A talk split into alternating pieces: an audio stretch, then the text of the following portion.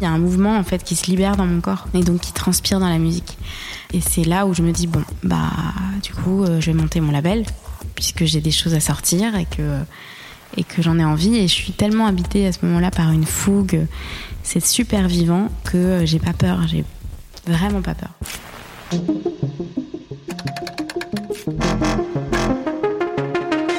Je suis Natacha Ordas, entrepreneur dans la musique. Bienvenue dans mon podcast Les Voix qui portent. J'ai le plaisir et la chance de rencontrer des femmes incroyables qui détonnent et cartonnent dans le milieu de la musique. Qu'elles soient artistes, directrices de label, techniciennes, managers, leur parcours et leur engagement sont une véritable source d'inspiration pour nous toutes et tous. Ce podcast vous est présenté en partenariat avec Résonance, agence de communication et conseil pour les innovateurs de la musique. Laurie Darmon est une chanteuse et musicienne talentueuse. Ses chansons nous parlent de désir, de sexualité, de l'acceptation de soi de son corps, d'exil, autant de thèmes qu'elle souhaite porter et nous partager. À seulement 32 ans, cette femme engagée est ainsi la fondatrice de Corps à Cœur, un événement qui réunit des artistes le temps d'une soirée ayant pour fil rouge le rapport au corps. Elle est aussi la créatrice du podcast Exil, basé sur l'histoire de sa grand-mère, avec la participation de Marina Foyce, Ibrahim Malouf, Rachida Brakni, Kian Kojandi. On la retrouvera sur la scène de la Cigale pour un concert exceptionnel le 20 novembre 2023. La voix de Laurie Darmon est comme elle, solaire, fragile et forte à la fois. Elle est une voix qui porte. Bonjour Laurie. Bonjour. Ravie de te rencontrer. Mais pareillement, merci pour cette intro magnifique. Et d'avoir précipité tes séances studio euh, pour venir me retrouver. Bah ouais, mais parce que euh, il, faut, il, faut, pouvoir tout faire. Il faut pouvoir tout faire à la fois. bah en tout cas, je te remercie d'être d'être là. Je vais te parler quand même de Charlotte Gay, que tu connais, oui. euh, du label Playtoo, parce que bah, je l'ai reçue il y a pas longtemps au micro des voix qui portent. Et, euh, et elle m'a parlé de toi. Mhm. Et c'est elle qui a eu l'idée euh, de t'inviter. Oh, génial. Donc si tu le veux bien, on va juste écouter le passage qui te concerne. Avec plaisir. Euh, J'ai euh, la chance de travailler au label avec euh, une artiste qui s'appelle Laurie Darmon, qui m'épate. Alors, tu vois, typiquement, elle, elle m'inspire aussi au quotidien. un petit bout de bonne femme qui gère un milliard de choses. Elle est, euh, euh, elle est intelligente. euh, elle est, euh, elle est talentueuse et surtout, euh, je pense qu'elle a le même mantra que moi. Euh, voilà, pour elle, elle se démène sur tous les objectifs qu'elle se fixe. et bon, bah, je vais pas vous dire parce que voilà, mais elle a plein, plein, plein de choses à raconter. Voilà, c'est une artiste vraiment businesswoman. Et, et elle y va et elle fonce et ça marche quoi. Donc voilà, typiquement c'est quelqu'un qui m'inspire. Wow, ça me fait trop plaisir. ça me fait trop plaisir. Les mots qu'elle dit à mon égard, euh, il faut que je la remercie fort. Bah, c'est un bon début de podcast, ça. Ah bah c'est clair, ouais. Non, non, mais franchement, euh, ça, ça me fait trop plaisir, vraiment. C'est beau, euh, c'est beau d'avoir quelqu'un avec qui on travaille qui pense ça de nous. C'est un cadeau, quoi. Alors, si tu veux bien, on va faire un petit retour dans ton passé, surtout à comprendre d'où tu viens, dans quel univers tu as grandi. Mhm. Euh, voilà, Est-ce que tu as toujours été artiste Est-ce que tu euh, Qu'est-ce que tu avais en toi Qu'est-ce qui t'a décidé en tout cas à prendre ce, ce chemin Essayer de un peu décrypter tout ça. Est-ce que tu veux bien nous en parler? Bien sûr. Alors, euh, moi, j'étais plutôt très studieuse et bonne à l'école.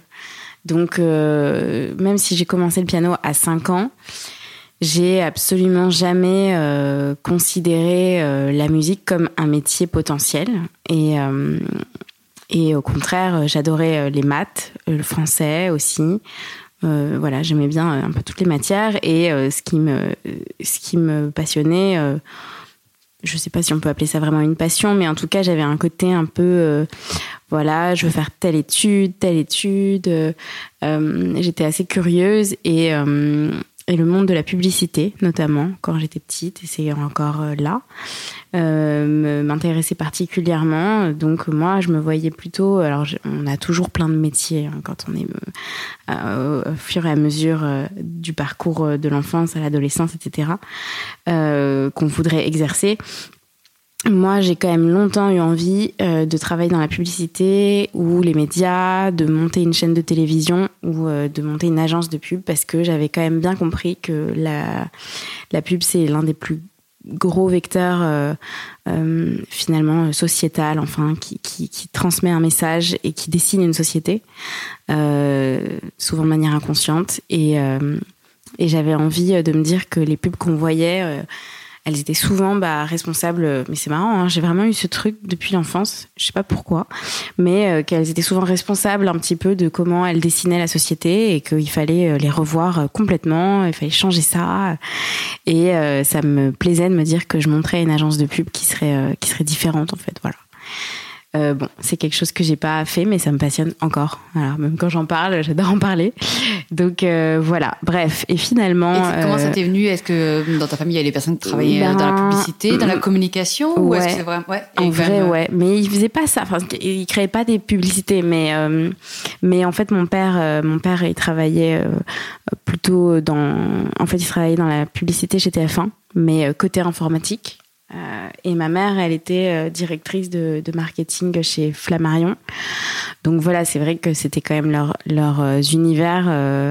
mais moi, ce qui me plaisait, c'était l'idée d'inventer un slogan, un logo. Le côté très créatif. Ouais, voilà. C'était le côté créatif et le fait de devoir défendre sa campagne euh, avec euh, voilà avec des, des panneaux. On arrive en réunion et on déroule le truc. Et, et j'aimais bien aussi le côté conviction, persuasion. Ça, c'est un truc qui me plaisait beaucoup. C'est pour ça que d'ailleurs, finalement, j'ai quand même voulu faire du droit et, euh, j'ai eu envie aussi d'être avocate. Donc voilà.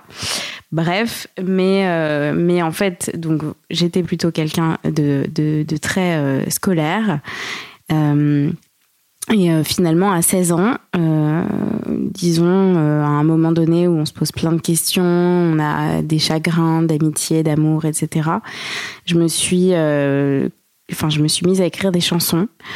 j'écrivais déjà hein, depuis longtemps, mais j'écrivais jamais des chansons. Et puis, en fait, bah, je me suis mise à écrire des chansons, à jouer de la guitare alors que c'était pas mon instrument de formation. Donc, j'ai appris en même temps et c'est comme ça que j'ai commencé à composer d'ailleurs puisque le piano je connaissais trop bien pour me perdre. Ton instrument à la base c'est le, piano. C'est le piano ouais j'en ai fait euh, pendant 15 ans toute euh, petite ouais. ouais. Donc euh, voilà et, et c'est vrai que quand mes parents m'ont offert une guitare à 16 ans voilà, je me suis mise à écrire des chansons et à, mais à créer en fait musicalement des choses et, euh, et ça c'est venu avec la guitare et pas avec le piano. Voilà, parce que le piano, euh, bah le piano, je connaissais trop bien pour me perdre en fait, et la guitare, euh, bah je pouvais que me perdre puisque je savais pas ce que je jouais.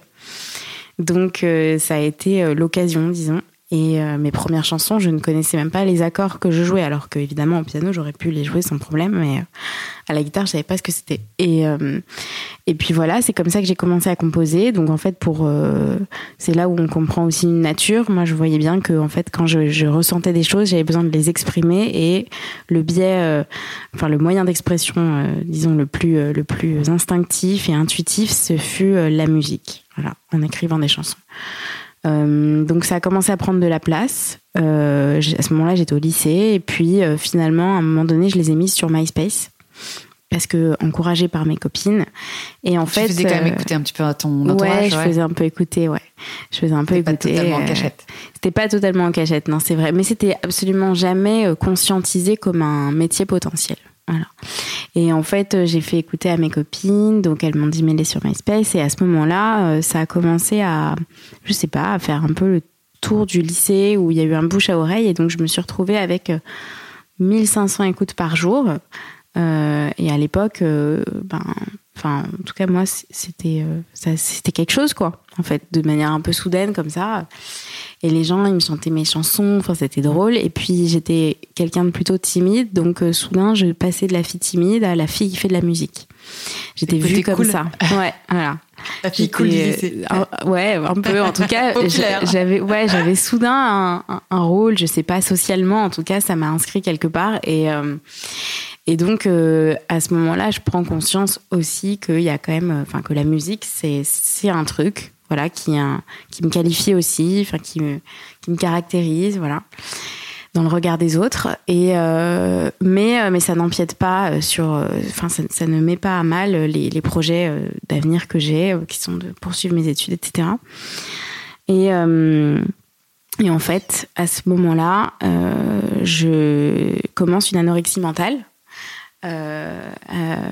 en fin de première, qui, qui à mon avis, pour le coup, a vraiment changé les choses parce que Enfin, je le sais pas tout de suite, mais voilà, je, je, le nomme pas d'ailleurs tout de suite. Mais c'est vrai que, bah, du coup, euh, dans ma tête, c'est compliqué. Je vois que euh, les études, euh, ben, j'ai toujours envie autant de les accomplir, etc. Mais mon corps va pas bien, ma tête va pas bien. Et en fait, ça commence quand j'ai des mauvais résultats à mon bac français. Et dans mon, parcours de fille très studieuse, c'est très grave.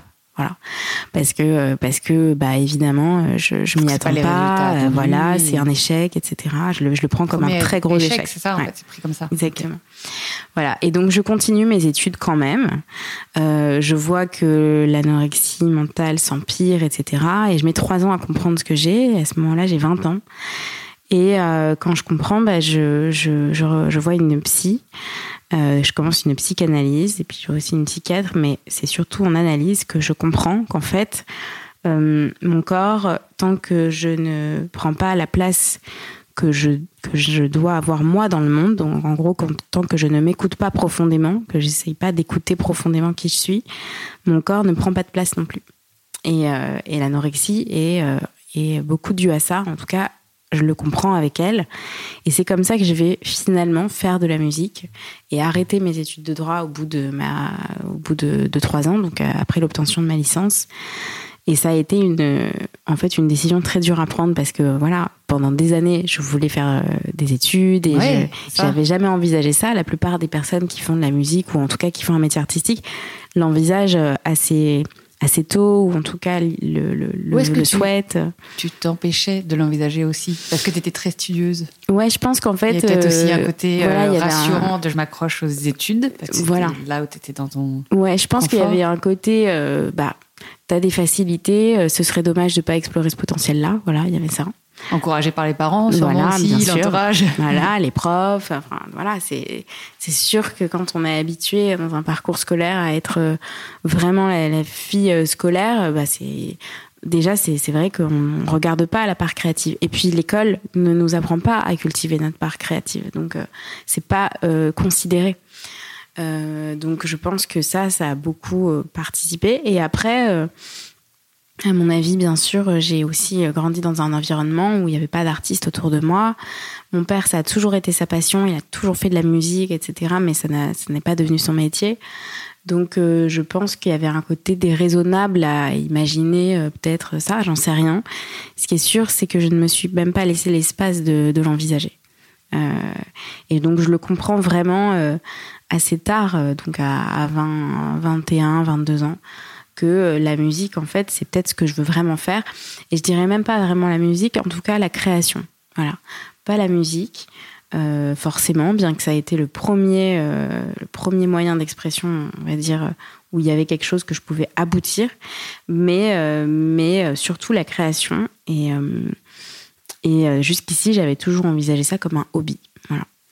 Donc, euh, donc bref, donc à ce moment-là, je commence la musique et puis euh, je fais un, donc je fais un disque toute seule. Enfin, quand j'annonce ça à mes parents, ils sont pas très contents. Euh, et, et moi-même, je suis très, je suis, je me souviens que j'étais hyper gênée parce que je me disais mais comment je vais faire, comment je vais faire en société quand je vais voir bah, des gens, des copains, des copines qui eux sont tous en train de de construire leur, avenir avec des études et tout ça. Ils sont en train de devenir.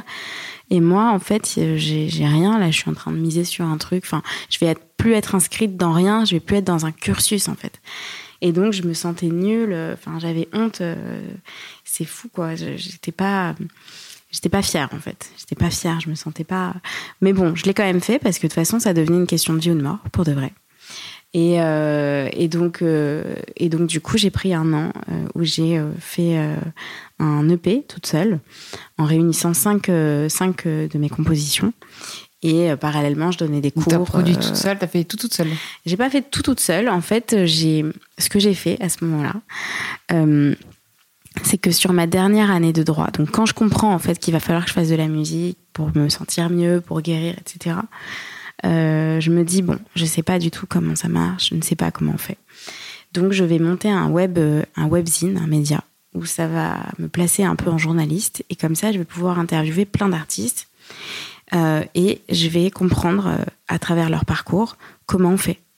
Toujours le côté studio quand même. Hein il y avait un peu euh, ce truc-là. Et puis ça me permettait d'écrire des articles. Et moi, j'aime bien rédiger, j'aime bien les rédactions et tout. Donc voilà. Donc je fais ça. Là, ça me permet de comprendre beaucoup de choses. Et c'est à ce moment-là, du coup, que, que je bah, que je sais au moment où donc j'ai fini ma licence et tout et que je vais consacrer cette année à ça, je sais un peu comment on fait, enfin je sais un peu mieux, je sais un peu à qui aller potentiellement m'adresser. Cette expérience de webzine m'a apporté euh, quelques contacts, etc.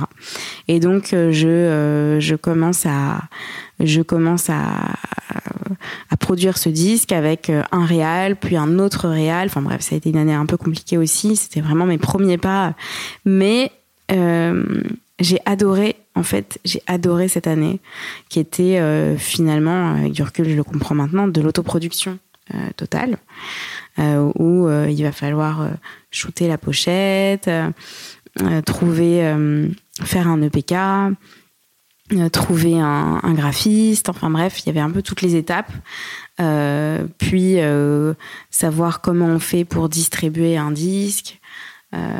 voilà, j'ai compris euh, toutes les étapes de la production en fait à ce moment-là et j'avais 23 ans et, puis ensuite trouver une attachée de presse indépendante pour défendre le, disque. Et pendant ce moment-là moi j'avais aucune enfin tout ça c'était de la préparation donc c'était dur. J'avais aucun personne qui pouvait me dire euh, si mon année elle avait été fructueuse ou pas. Donc c'était euh, particulier je me souviens Bref, et je donnais parallèlement pour pouvoir aussi euh, vivre à ce moment-là, bah, je donnais des cours euh, de tout ce que j'avais appris à faire dans, ma vie, donc euh, de français, de maths, de piano, de guitare. franchement, guitare, je sais pas comment j'ai fait ça, mais je l'ai fait. et bref, et donc c'était hyper, enfin c'était hyper vivant cette année. et puis j'allais un peu mieux, voilà. Et et du coup, bah j'ai sorti mon EP un an plus tard. Et en fait, Dix jours après sa sortie, il a été chroniqué sur France Inter un matin. Voilà. Et c'est là où, ce jour-là, tout le monde est, enfin, tout le, beau monde de la musique euh, est venu vers moi puisque euh, il est, s'est retrouvé euh, dans le top 10 iTunes, top 10 général iTunes. Donc là, c'était la validation. Voilà. tu attendais. Voilà. Là, il y a eu un truc et et voilà. Et d'ailleurs, j'ai jamais revécu une telle exposition. Euh, voilà, c'est vraiment ce qu'on appelle un, début, quoi. Un truc. Euh, bon, et, euh, et puis du coup, ensuite, j'ai signé. Voilà, j'ai signé. C'est là qu'a commencé vraiment mon parcours. Mais je trouvais ça intéressant, ouais, le, comment, comment on passe finalement à ça, qu'on n'a pas vraiment voulu.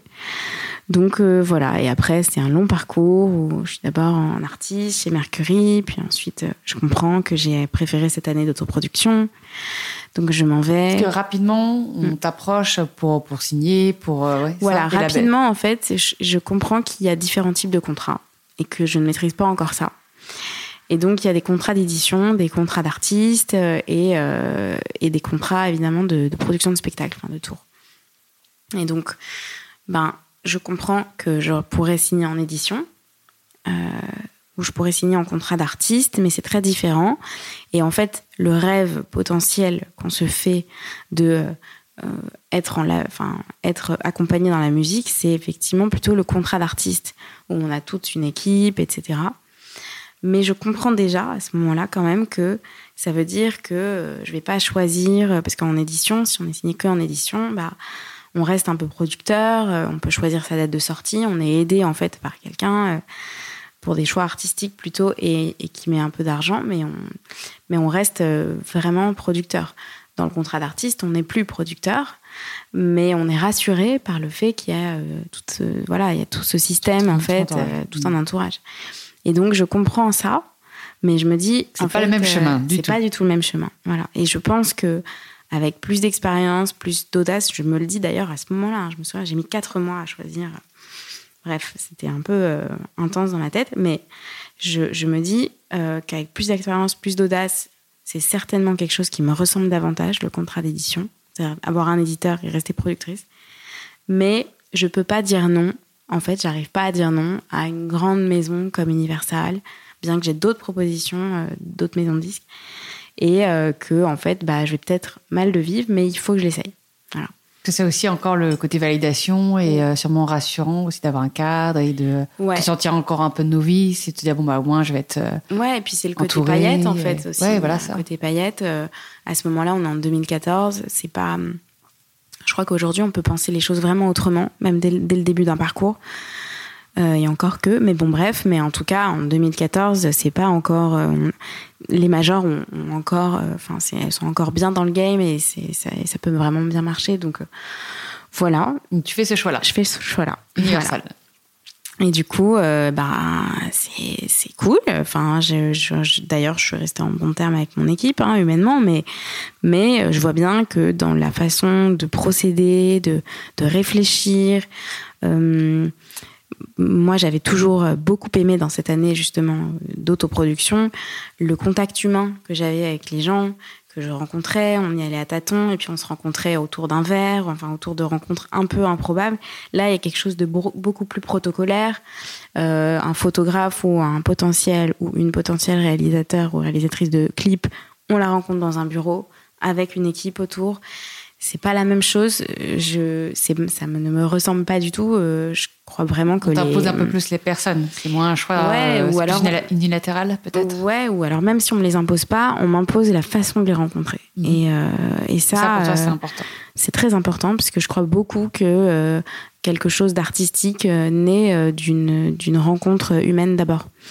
Donc euh, ça me semble très difficile de de pouvoir euh, être euh, complètement moi-même dans ce genre de rencontre en fait. Et donc je comprends que en fait je vais être moins pertinente dans ce dans ce, cadre et que bah, ma créativité elle peut en prendre un coup en fait.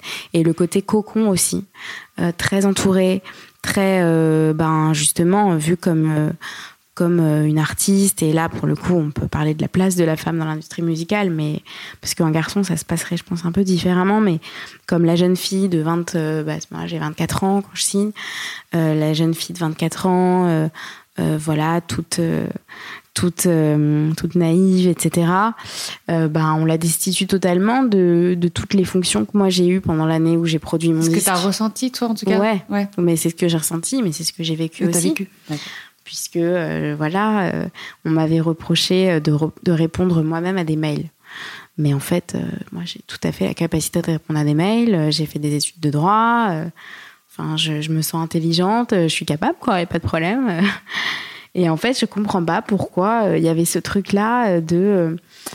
il faut pas avoir une place vraiment de stratégie, de, de, de, fille qui va penser la stratégie, qui va. il faut plus être.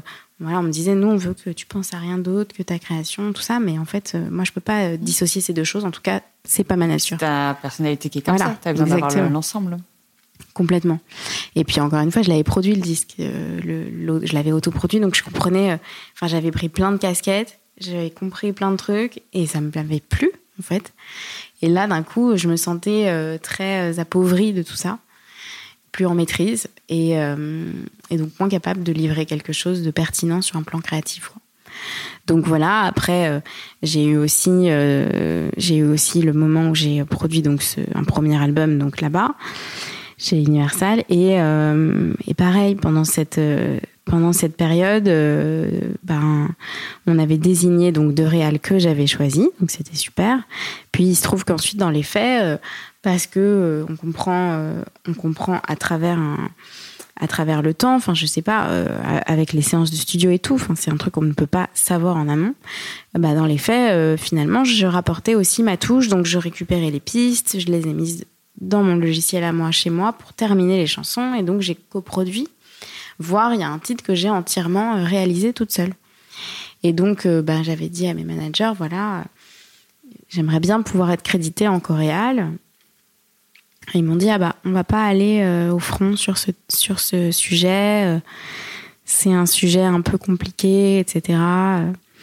Et j'ai dit bon bah je vais y aller moi alors. Donc j'avais appelé mon directeur artistique et puis je lui avais dit mais très simplement parce que je trouvais que c'était juste logique donc.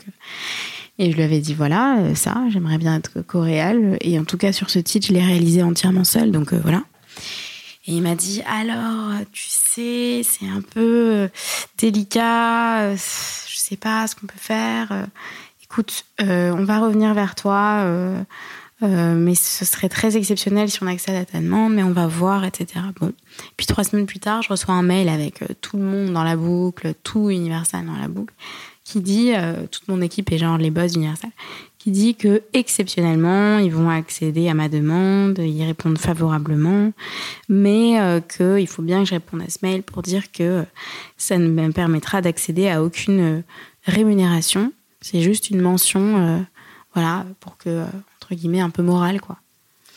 Ce qui me rend super contente à l'époque parce que je me dis, bah, j'ai réussi, j'ai pu faire Enfin, j'ai pu obtenir cette, cette, cette autorisation, enfin bref, ce titre, bref. Et en fait, avec du recul, bah, je me dis, mais c'est fou, en fait. Pourquoi? Pourquoi moi, euh, euh, bah, j'ai pas le droit de. Enfin, parce que je suis artiste dessus, donc je, sais pas, j'en sais rien. C'est un truc que je comprends pas. Euh, et ça m'a permis d'avoir, de comprendre beaucoup de choses maintenant. Mais, mais je l'ai compris quelques mois après. Et et bref. Et, euh, tu pensais que c'était presque un cadeau qu'on te faisait, J'ai réagi euh. vraiment comme une fille à qui on fait un cadeau. Et en fait, bah non, il n'y a pas de raison, parce que je l'ai vraiment fait ce travail. Donc, euh, bref. Et puis ensuite, j'ai quitté Universal parce que donc je comprenais que créativement, c'était c'était pas ça. Enfin, j'étais pas pertinente en fait. Et puis je me sentais toujours un peu triste et un peu mal. Et, et ça, c'est évidemment pas de leur, de leur faute. C'était, c'était moi, ma dynamique et je me disais putain mais c'est fou parce que j'ai pourtant euh, bah, j'ai pourtant euh, fait euh, ce que j'avais compris, c'est-à-dire faire de la musique de sa vie. Donc pourquoi je suis si triste? L'anorexie mentale avait fait que j'avais toujours pas mes règles et moi je croyais que j'étais guérie en fait parce que j'avais grossi, je remangeais plus ou moins bien, voire même trop bien parfois et et, et en fait J'étais toujours triste. Donc, euh, à ce moment-là, je sors mon premier album. Ouais, il y avait encore un truc. Je me suis dit, bon, soit c'est ma nature profonde d'être triste, mais je crois pas. Enfin, j'étais sûre d'avoir un feu quelque part dans mes, dans mes rêves, je sais pas, dans ce que j'ai déjà pu voir de moi. Donc, ok, soit c'est ma nature profonde, soit il y a ce feu, mais il faut que je le sache. Et je crois qu'une des bonnes manières de, de provoquer quelque chose, un changement, c'est un peu euh, de se mettre au bord d'une falaise, quoi. Et, euh, ça, c'est la métaphore. Et dans le concret, bah, c'est de tout quitter, peut-être.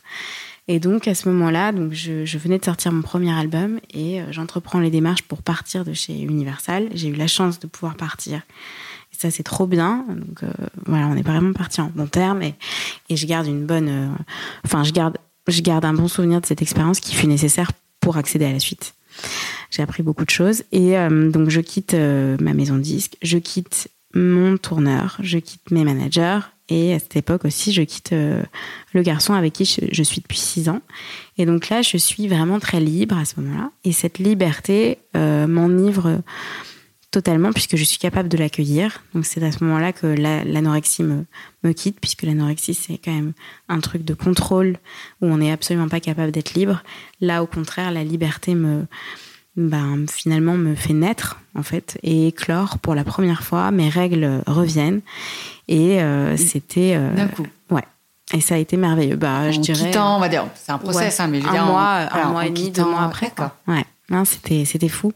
Et surtout, une créativité folle m'habite à ce moment-là. Et euh, ça, c'était même tellement différent que de, tout ce que j'avais fait. Je sais pas comment mais j'ai conscience, au moment où je le vis, que ça va pas durer, parce que c'est beaucoup trop fulgurant, j'ai beaucoup trop de.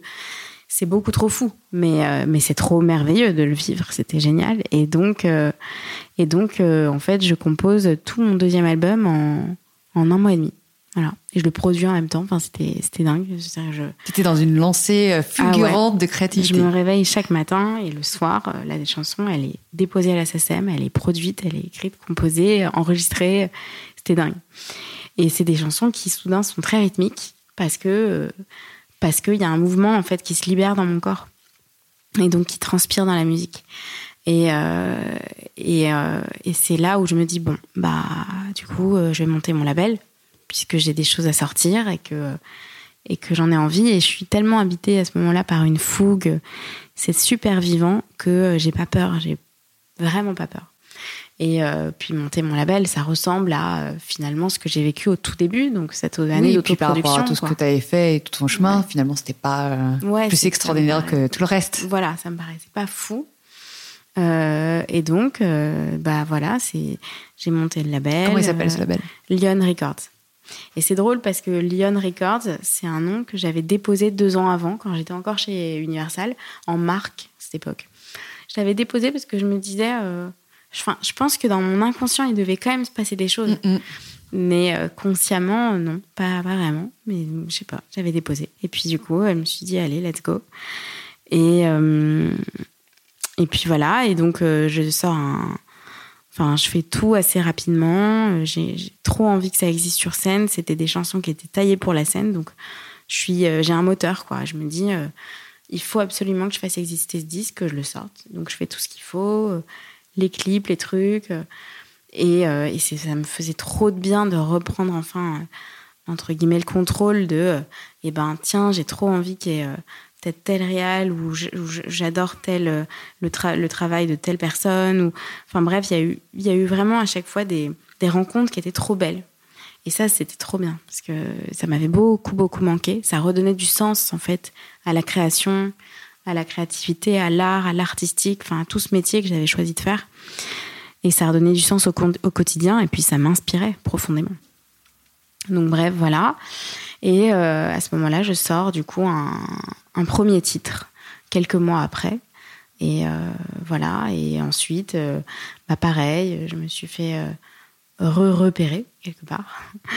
donc voilà, c'est rentré en radio. Et puis, et puis j'ai signé avec un tourneur qui était vraiment le partenaire dont j'avais compris qu'il était partenaire principal, parce que je pouvais plus ou moins faire les autres métiers, mais pas euh, le métier de tour. Ça, c'était quand même quelque chose.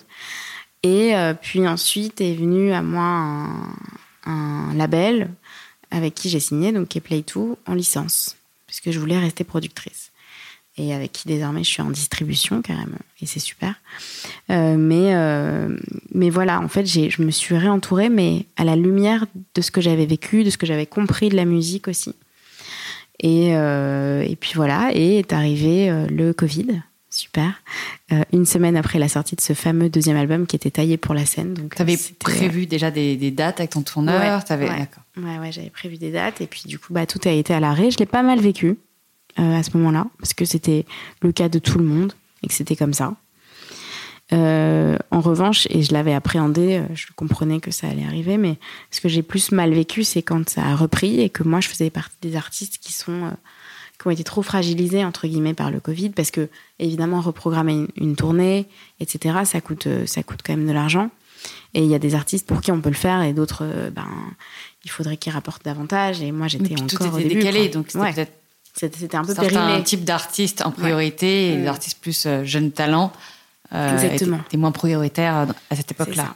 Du coup, euh, bah, moi, mon disque, il avait un peu périmé aussi, du coup, enfin, quelque part, entre guillemets. Bref.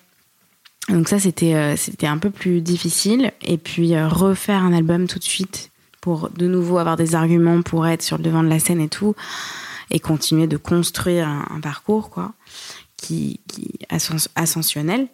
Euh, ça, euh, c'était pas possible. Enfin, j'arrivais pas, quoi. J'avais pas vécu cet album comme je voulais le vivre, en fait. Donc, euh, je n'avais pas, j'avais pas fait le deuil. Et donc, du coup, bah, j'ai pris le temps que dont j'avais besoin. Et, et puis, je me suis écoutée aussi. Et donc, j'ai fait un disque que j'ai pas nommé comme ça, mais un peu toute seule, quelques mois après, donc quelques mois après la fin du confinement. Euh, j'ai fait un disque euh, acoustique chez moi, enregistré complètement euh, chez moi. et j'ai décidé de sortir chanson par chanson. Et donc ça, c'était, c'était cool parce que ça... En fait, donc j'étais plutôt découragée par mon équipe qui disait, mais... Enfin, pas découragée, mais ils étaient assez sceptiques parce qu'ils me disaient, mais là, ces chansons, tu pourrais les accumuler et puis ça va faire un album et comme ça. Au final, tu l'as ton album. Voilà. Et comme ça, nous, on va pouvoir continuer d'investir et de. Voilà, c'est un, c'est un, évidemment, il y a aussi une économie en fait qui se pense en groupe. Et, euh, moi, je leur disais, oui, mais pour moi, ces chansons-là, c'est pas les chansons d'un disque. En fait, un disque, c'est une gestation à un moment donné où il y a tout qui sort. Enfin, là, je sais que c'est des chansons que j'ai écrites ici et là, il y a plus ou moins longtemps, ou que je viens d'écrire, mais que j'imagine en acoustique. Enfin, je préfère les sortir une par une, quitte à la fin les réunir dans un EP. Et euh, voilà. Mais ça me permet en plus de rester enfin, de rester présente parce que là, c'est dur ce qui, ce qui s'est passé et tout. Et donc voilà, j'ai fait ça et en fait, ça a été super puisque ça a été un autre type de travail avec à chaque fois plutôt le fait de mettre en avant, de réussir à mettre en avant la chanson sur les plateformes et tout, et pas à la radio. J'étais plus dans le système de l'industrie musicale. Ça me fait beaucoup de bien. Euh, J'attendais pas que donc encore une fois une radio ou un média ou la télé euh, fasse quelque chose pour que ça vaille le coup. J'attendais pas qu'on fasse une tournée, il n'y avait pas de ça. Mais juste il y avait ben, la créativité qui pouvait sortir et qui avait sa place pour sortir. Et, euh, aujourd'hui avec les plateformes, on a cette chance-là. Et dans le rap, ils le font beaucoup. En fait, ils sortent des titres et c'est normal et c'est cool. Et en fait, dans la pop, c'est un peu plus. Euh, on mise un peu tout sur un single et il faut rester dessus. Et en fait, bah, parfois c'est contre-productif parce que du coup tu, sors rien d'autre et c'est trop, trop bizarre. Bref, donc j'ai fait ce truc-là où je me suis écoutée et, euh, et après, bah, et ce moment-là, euh, mes chansons, elles ont commencé à être super écoutées. Et, euh, et chaque chanson que je sortais, au moins, elle était exposée. Enfin, en tout cas, je la travaillais de sorte, je travaillais sa sortie de sorte qu'elle soit exposée. Et donc, elles ont eu euh, chacune un petit peu, euh, je les ai un peu travaillées chacune comme, euh, comme des bijoux sur mesure. Quand on sort un album, on sort un album, ce qui est difficile, c'est que bah, avec notre façon d'écouter aujourd'hui, bah, elles sont toutes noyées. et les gens, ils, bah, voilà, ils écoutent un album. T'as donné vraiment du temps à chaque chanson bah, finalement. ouais, les gens, ils écoutent malheureusement souvent ce qu'on met en avant, le focus track, ce qu'on appelle le focus track, donc le, le, titre qui est mis en avant dans une playlist mais ils écoutent pas tout l'album. C'est devenu rare aujourd'hui. Là, j'ai sorti chanson par chanson. Et j'ai travaillé la sortie euh, de chaque chanson donc, euh, en fonction de son thème, en fait. Donc, euh, c'était c'était super cool de le faire comme ça. Et du coup, chaque chanson a été écoutée, chaque chanson a été exposée. Et ça a nourri aussi bah, ce qu'on appelle le back catalogue, donc ce qui, a été, ce qui était déjà sorti. Parce que du coup, on a envie de euh, découvrir quels voilà. étaient les autres titres euh, avant. Exactement. Et donc, ça a fait vivre ce deuxième album. Et, euh, et puis, c'est comme ça que ça a commencé à vraiment grossir. Et ça, c'était super. Et à ce moment-là, du coup, je me suis dit, bon, écoute, il faut que tu te fasses vraiment confiance. Donc, maintenant, tu peux peut-être essayer de faire vivre tes projets, tes autres projets. Donc, j'avais cette idée de, de podcast sur l'exil. Euh, et en fait, c'était pour sortir cette chanson que, qui dormait un peu depuis cinq ans euh, et que je, dont je n'avais rien fait, non pas parce que je voulais pas la sortir, mais parce que je me disais je peux pas la sortir comme ça. Cette chanson, il faut un truc autour. C'est trop un sujet euh, qui me tient à cœur et tout. Et donc j'ai eu cette idée de podcast et, et puis voilà, je me suis dit vas-y, let's go, je vais le faire. C'est quoi alors le moteur de l'exil? Ben, le moteur de l'exil, c'est-à-dire pourquoi euh, qu'est-ce qui chanson, a donné euh, envie effectivement d'écrire cette chanson que tu as gardée pendant 5 ans euh, et de prendre le temps d'imaginer tout un projet autour. Donc ça veut dire que ça tient beaucoup à cœur. Donc c'est quoi la motivation alors la motivation c'est qu'au moment où je m'intéresse à ce thème justement c'est avant de quitter Universal. Et de quitter une maison de disque en fait. C'est ça qui compte hein. je, dis universal mais on s'en fiche de quelle maison de disque c'est. C'est c'est de quitter cette c'est une structure en fait et où je suis pas forcément euh, moi dans ma vie je suis pas forcément au top comme je l'expliquais. Et je me dis bon quand on est un peu dans le flou comme ça et qu'on sait pas où on veut aller et ben peut-être qu'il faut se poser des questions sur d'où on vient.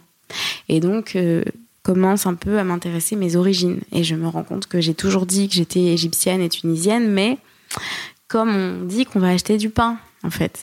Euh, voilà, j'ai ces, ces origines-là de, de, de, par mes parents, mais, euh, mais moi je suis, je suis française, mais, euh, mais je me suis jamais. ouais, Égypte du côté de ma mère et, et Tunisie du côté de mon père. Voilà. Et en fait, euh, mes, parents étant français aussi d'ailleurs, mais, mais bref, ils sont nés dans ces pays-là et, euh, et, en fait, ils sont venus tôt puisque exilés. Et je me dis, euh, je vais m'intéresser, je vais m'intéresser peut-être à mes origines davantage. Et donc, je commence à interviewer mes grands-mères, dont je comprends qu'elles vont bientôt partir parce qu'elles sont en fin de vie et que voilà. Et, et, en les interviewant, je vois que c'est difficile de me raconter vraiment pourquoi elles ont dû quitter ces pays qu'est-ce qu'elles ont vécu là-bas. Moi, je voulais comprendre en fait quelles femmes elles étaient là-bas, puisque je voyais bien qu'on est des générations différentes et que moi j'avais une féminité, et... c'est pas une féminité, mais en tout cas une place en tant que femme dans la société qui était très différente de la leur à l'époque. et une façon de me regarder en tant que femme très différente de la leur. Et je voulais comprendre euh, si quelque part l'exil n'avait pas euh, ralenti le processus de euh, féminisme, en fait, de, d'affranchissement des codes, etc., pour être une, un être humain, bien que femme, qui ait les mêmes droits que, que tous. Je me disais peut-être que l'exil, ça a ralenti ça, parce que nécessairement, quand on te dit tu dois partir euh, là, tu, te barres et euh, ta, ta vie, en tout cas les, choses, les choses, les, besoins primaires sont soudain euh, ben, contrariés, ils sont fragilisés, etc. Bah, tu te poses plus d'autres, il y a d'autres questions, peut-être que tu les délaisses.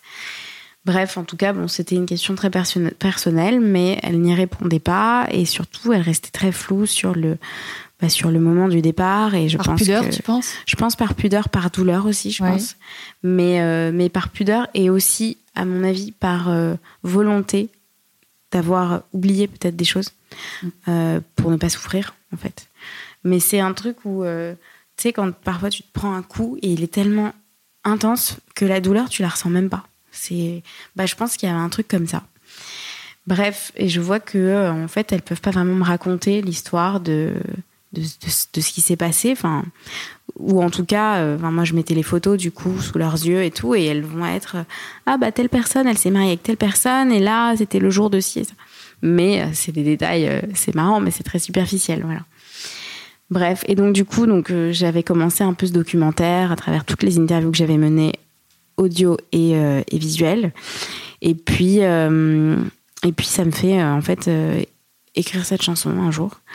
Et, euh, donc, euh, euh, ensuite, bah, ensuite elles s'en vont. Moi, c'est le moment où c'est quelques mois après que je quitte ma maison de disque, et c'est justement à ce moment-là que d'un coup j'écris plein de chansons pour mon, deuxième album sur ce qui se passe tellement profondément dans mon corps, qui parle de, de désir, de, de sexualité, de féminité, enfin bref.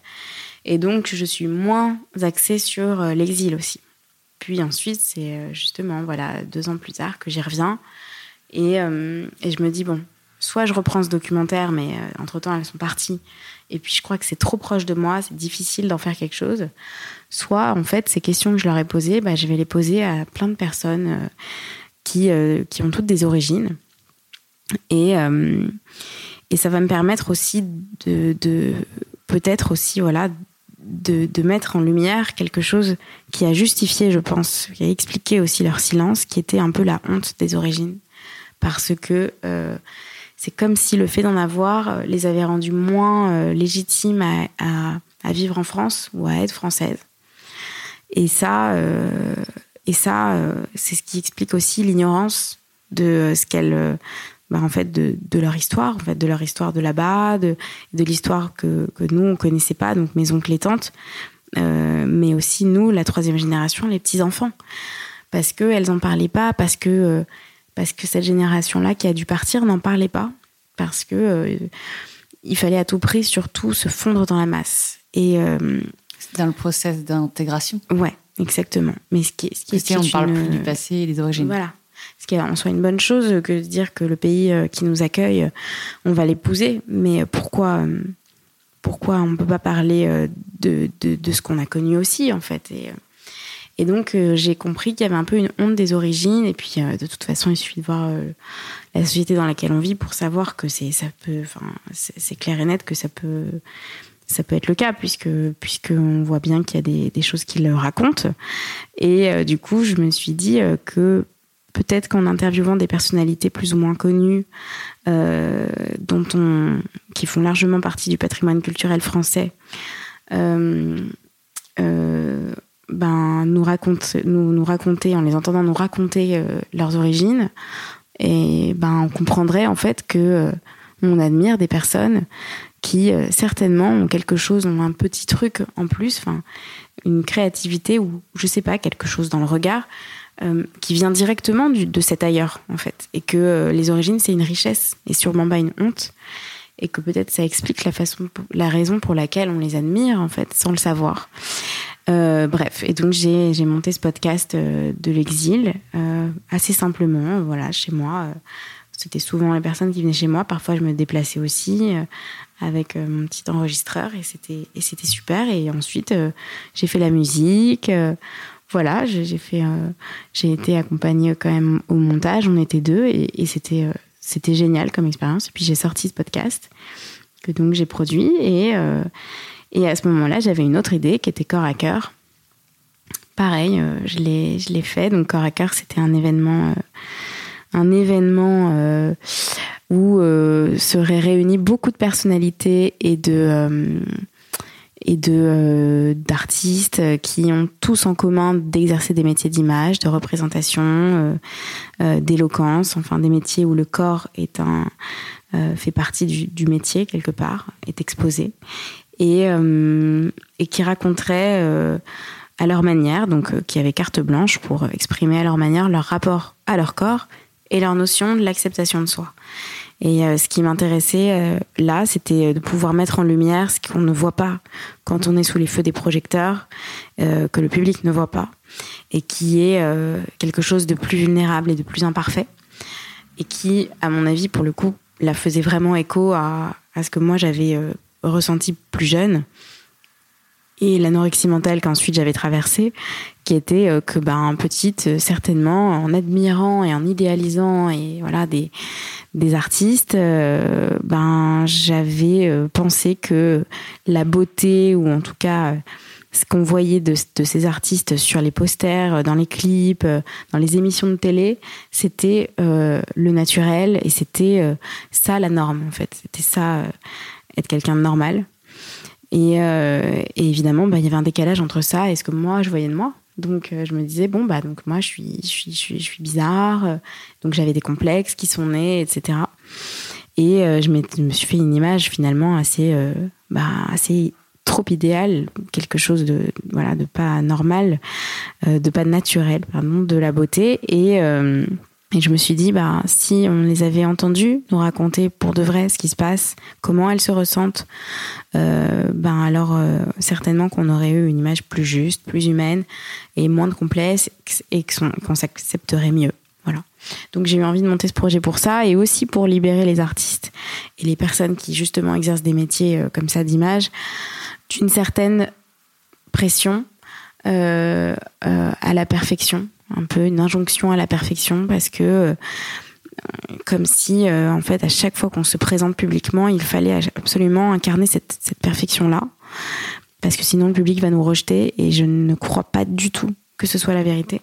Au contraire euh, combien de fois euh, dans un concert on a aimé euh, le moment où justement il y a un peu d'improvisation, il y a un peu de un peu un peu fragile. Voilà, exactement.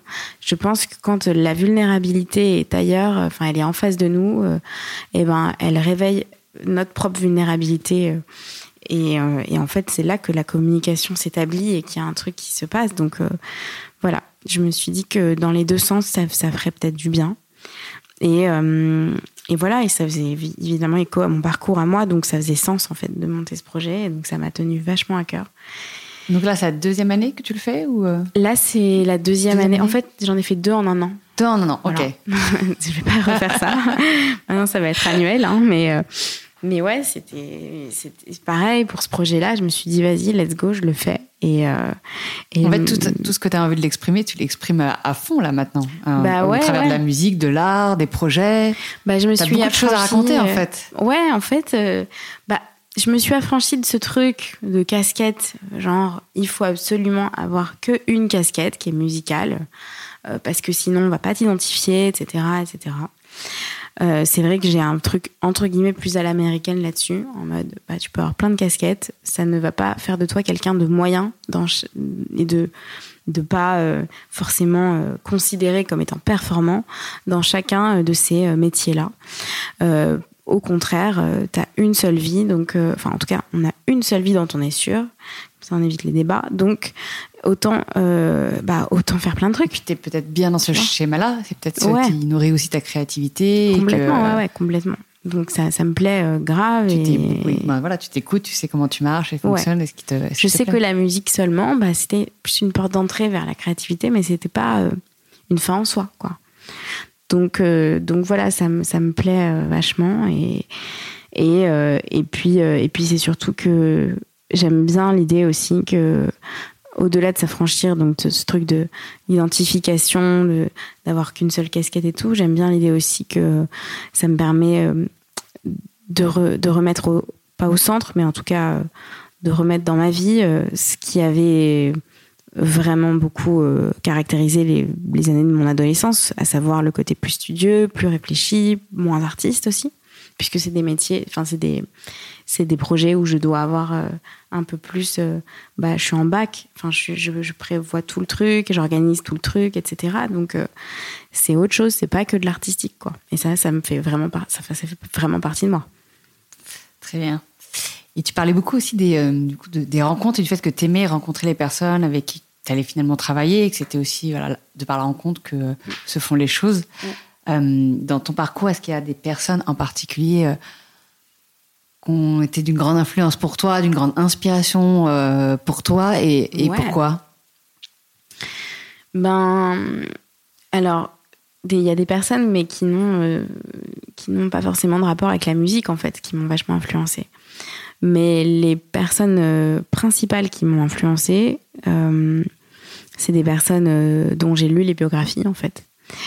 la première étant Simone de Beauvoir et la seconde étant Marceline Loridan Evans et la troisième Anaïs Nin. Voilà. Et elles avaient tout en commun, en fait, de d'avoir un peu créé leur chemin. Et ça, créer leur chemin envers et contre tout, en s'affranchissant de beaucoup de choses, en cultivant euh, bah, ce qu'elles avaient compris dans leur vie intérieure. Et ça, ça m'a vachement, ça m'a vachement inspiré et donné beaucoup de, peut-être pas de confiance, mais en tout cas d'espoir, parce que euh, parce que je parce que je, je, fais beaucoup de place à moi dans ma à, ma, à ma vie intérieure dans ma vie. C'est un truc euh, qui est important comment moi je vis le truc, euh, les questions que moi je me pose. En fait, j'aime bien, euh, j'aime bien ce truc-là. C'est c'est pas concret, mais mais voilà, c'est là que c'est la gestation de, de, tout en fait, de tout ce qui va sortir après. Et, euh, et en fait, elle prenait cette vie intérieure comme un peu bah, des réponses là où on n'en a pas. Et, ensuite, elles, elles actaient ça. Enfin, elles, par, elles prenaient cette matière-là comme euh, un tremplin, un trampoline pour, euh, pour faire la suite et créer la suite et créer un chemin qui parfois était improbable euh, et paraissait mais impossible quand on voyait ce de quoi elle venait. Par exemple, Simone de Beauvoir, elle va vraiment s'accrocher à des choses infimes comme ça qui vont, qui vont s'incarner dans sa vie intérieure, qui sont qui auraient pu ne jamais être nommées, quoi, qui sont très impalpables, très abstraites et c'est comme ça qu'elle va s'affranchir de choses pour le coup très concrètes et très empêchantes, telles qu'une éducation, et etc. Et une, un environnement, et des mœurs, et des conventions. Et... Donc ça, c'est des personnes qui m'ont beaucoup inspirée. Euh... Et ensuite, euh... je dirais les femmes en général qui, euh... oui, qui ça... Qui, qui, qui vont, quoi, qui font plein de choses sans trop se poser de questions, qui n'ont pas trop peur, mais qui sont fragiles à la fois. Euh, donc il y a eu, ben voilà, j'ai eu une prof qui m'a énormément inspirée, ma prof de piano aussi, j'ai eu la même pendant 15 ans, elle m'a beaucoup inspirée. Ma prof d'histoire géo, donc bref, qui est une femme qui faisait, qui était terrifiante, on avait tous trop peur, mais euh, mais à la fois je, voyais en fait, je sais pas, elle était super libre et ça se voyait et elle, elle m'inspirait, je la, J'étais presque fan d'elle, quoi. Et euh, on est, on est devenus très amis aujourd'hui. Euh, une animatrice aussi, euh, qui était mon animatrice de colo, qui m'inspirait vachement. Mais elles ont tout en commun, voilà, d'être des femmes assez, assez libres et, et qui, et qui imposent, qui s'imposent en fait, qui imposent leurs idées, qui se plient pas à un système. Et, et voilà, euh, c'est surtout ça. Après, des hommes aussi hein, qui m'ont inspiré, mais c'est vrai que c'était souvent plus des femmes parce qu'on s'identifie davantage, évidemment, en tant que femme. Donc euh, voilà, ma maman aussi m'a beaucoup, beaucoup inspirée. Ça, je l'ai compris après. J'ai pas compris tout de suite, mais je l'ai compris euh, plus récemment et je lui ai consacré d'ailleurs une chanson. Mais mais mais en fait, c'est une femme qui a travaillé toute sa vie et maintenant que je suis plus grande, je sais je sais à quel point ça peut ne pas être simple finalement de tout mener de front. et à la fois à quel point c'est, bah, je dirais, salvateur et jouissif que de le faire. Mais euh, il y avait aussi ces conventions-là qui sont euh, t'es une mauvaise mère si tu ne vas pas chercher des enfants à l'école ou s'ils sont trop souvent une nounou, etc. Et je sais que moi j'étais, euh, je le lui disais pas, mais j'ai beaucoup ressenti du manque. Et à la fois, elle m'a, bah, c'est elle qui m'a franchement donné toute l'ambition que j'ai aujourd'hui, puisque elle travaillait en fait et elle a une carrière formidable, mais elle travaillait et que c'est j'ai pas envisagé les femmes autrement que, que des personnes qui travailleraient aussi quoi. Très bien, merci pour le partage. Avec plaisir. Euh, on a parlé aussi de la place de la femme dans l'industrie, on l'a évoqué. Euh, tu nous as donné une petite anecdote mm. où tu avais vu justement euh, au sein d'une major, sur la ouais. la différence qu'il pouvait y avoir, en tout cas tu as perçu ça de mm. manière très concrète. Mm. Aujourd'hui, tu t'es un petit peu, je pense, libérée de tout ça en, étant voilà, autoproduit, en faisant beaucoup de choses aussi euh, par toi-même. Est-ce que tu rencontres encore des obstacles, des freins ou les choses qui te mettent en colère? Je dis, bah, c'est pas normal, euh, il y a une différence. Comment, comment tu vois les choses? Est-ce que tu penses que ça aussi va dans le bon sens Qu'il y a aussi. Ouais, euh, je pense que. Par le cyber, des, des comportements mm. différents aujourd'hui? Ouais. Comment tu vois les choses? Moi, je pense que. Je pense quand même que ça change. Voilà. Je vois encore le chemin qu'il faut parcourir, ça c'est sûr. Euh, mais dans ce que je ressens, euh, moi, tous les jours euh, dans ma vie, je crois que, en tant que femme dans la musique, je crois que l'ergonomie, c'est-à-dire l'environnement professionnel que j'ai créé autour de moi, ne me fait pas ressentir de différence homme-femme. Très peu. Je le vois évidemment, euh, je le vois évidemment quand je suis justement pas forcément dans cet environnement professionnel là. Donc, c'est-à-dire que je vais peut-être collaborer ou être être invité sur un projet ou des choses comme ça. Ça, je peux encore le voir. mais j'ai l'impression de créer autour de moi justement un, environnement qui où dedans, bah, je suis un peu, bah, je dirige un peu mon projet, donc bah, nécessairement, je me sens pas sous la soupape de qui que ce soit. Je me, c'est vrai que voilà, je suis assez, euh, je suis assez, euh, et puis et puis dans les équipes qui m'entourent, donc euh, en distribution ou en tour, je ne sens pas, je ne me sens pas moins bien traitée en tant que femme ou en tout cas différemment traitée. en revanche, en revanche, et ça c'est plus personnel, ben, c'est qu'en ayant été euh, habitué à la place, euh, bah, à la place euh, d'une femme ou qu'on donnait aux femmes, nécessairement on se structure. Et donc soi-même on se met des limites. Ou soi-même on se dit bon bah ça, il faudrait quelqu'un pour le. Et donc je vois que par exemple pour réaliser un titre de A à Z, j'ai encore des des impressions, notamment si je veux que ce soit un titre un peu hip-hop par exemple, que moi, toute seule, je ne peux pas le faire. Et qu'il faut que j'aille voir un mec euh, qui va euh, le, réal, le réaliser ou le co-réaliser avec moi pour être crédible en fait. Euh, et que je fais pas confiance à mes idées artistiques encore. Donc je pense qu'il y a quand même toujours une structure inconsciente qui, continue de nous gouverner. Et je reste toujours attentive à ça et sur mes gardes. Ça ne veut pas dire que je peux m'en affranchir tout de suite, mais ça veut dire que quand même le processus d'émancipation il est enclenché et, euh, et je me souviens très bien que pendant longtemps mes chansons je disais c'est des démos quand je faisais écouter mais maintenant la démo elle était genre méga produite enfin et euh, je disais c'est des démos parce que euh, justement je me disais oui mais il y a personne qui est passé par là c'est moi toute seule et et enfin je sais pas on nous apprend pas à se dire qu'une fille réelle peut être même euh, celle qui prend ses voix, qui enregistre ses voix. Enfin, on le sait très bien, hein, dans la musique, il y a beaucoup plus euh, d'hommes et de mecs euh, à ces, à ces places-là. et du coup, voilà, je disais toujours c'est des démos. Et en fait, après, on me disait, mais là, en fait, t'as rien voulu bouger. Enfin, donc, c'est soit tes démos, c'est du def, soit t'acceptes qu'on y mette notre grain, tu vois. Et en fait, j'ai compris, ouais, j'ai compris qu'il y avait un.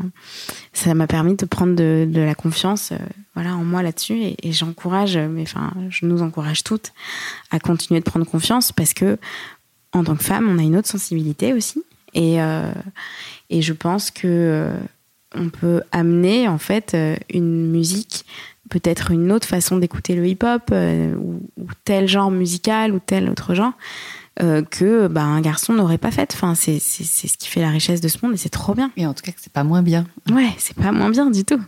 C'est autrement. Chouette. Et eh bien, si tu le veux bien, on va passer à ma session Secret Sauce. Yes. Je t'avais euh, demandé de préparer quelques, quelques petites choses, notamment mhm. euh, ta phrase mantra. Ouais, alors ça a été très dur de chercher euh, vraiment la phrase, puisque j'en ai plein, j'en ai pas mal des phrases mantra. Mais moi, je dirais rien n'arrive pour rien. Voilà, ça c'est ce que je me dis à peu près tout le temps.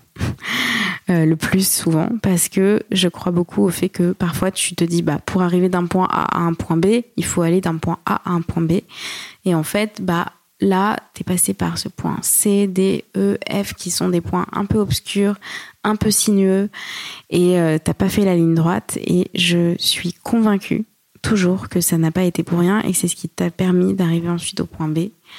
Euh, donc en tout cas, là où ça te semblait plus simple d'aller comme ça, bah en fait non, tu n'y serais peut-être jamais allé. Donc je suis convaincue que rien n'arrive pour rien et c'est une bonne manière, je trouve, de en fait d'accepter les situations qui nous qui nous parviennent, qui nous arrivent au moment où elles nous arrivent. Voilà, de on les comprendra plus tard. On comprendra plus tard pourquoi ce détour. Et la chanson, est-ce qu'il y a une chanson en particulier qui t'accompagne, qui a une place euh, importante dans ta vie? Ouais, euh, bah, pareil, j'en ai plein, mais il y en a une, c'est vrai, qui a un petit peu traversé les années, que j'écoutais depuis, depuis petite, parce que mon père me la faisait écouter. C'est une chanson de Texas qui s'appelle Say What You Want. Dont j'ai jamais questionné d'ailleurs les paroles. Euh, j'ai jamais vraiment écouté les paroles, parce que c'était de l'anglais et que quand j'étais petite, je comprenais pas l'anglais, donc euh, je la chantais en phonétique et j'ai continué de faire ça. Et quand euh, d'ailleurs il a fallu choisir une chanson là pour le podcast, bah, je me suis dit tiens c'est marrant, say what you want, dis ce que tu veux. Voilà, c'est vraiment je l'ai pas questionné, mais ouais c'est une chanson qui m'accompagne vachement sur la route. elle m'inspire quand je me questionne, je sais pas, c'est voilà on a un peu des berceuses comme ça. Et une invitée qui est-ce que je pourrais inviter, qui est une femme pour toi, qui a toute sa place euh, au micro des voix qui portent et qui pourrait euh, nous inspirer toutes et tous? Eh ben, une, une femme formidable qui euh, a été longtemps ma chef de projet, en tout cas sur tout ce deuxième album, quand, quand je suis arrivée chez Play2. Elle est maintenant partie chez Parlophone et on est resté amis, mais elle est, enfin, elle se démarque dans l'industrie musicale parce que c'est une chef de projet euh, hors pair. Euh, d'ailleurs, elle est devenue responsable marketing aussi. Enfin, et elle est toute jeune. Elle a genre 20, 27 ans, 28 ans. Elle est super. Euh, j'aime vraiment sa vision des choses et, et, ce qu'elle apporte à un artiste aussi. Et tout ce qu'elle fait elle-même toute seule, toute la, la charge mentale qu'elle qu'elle qu'elle garde pour elle et qu'elle accomplit sans, sans, faire de bruit comme ça. Elle fait tout, elle est géniale, elle s'appelle Suzanne Marquet. Et elle aurait beaucoup de choses à dire qui sont passionnantes. Euh, enfin, son parcours est, assez passionnant aussi. Voilà. Bon, je te remercie. Merci à toi, c'était super, euh, c'était agréable, merci. Très agréable aussi. à bientôt. À bientôt.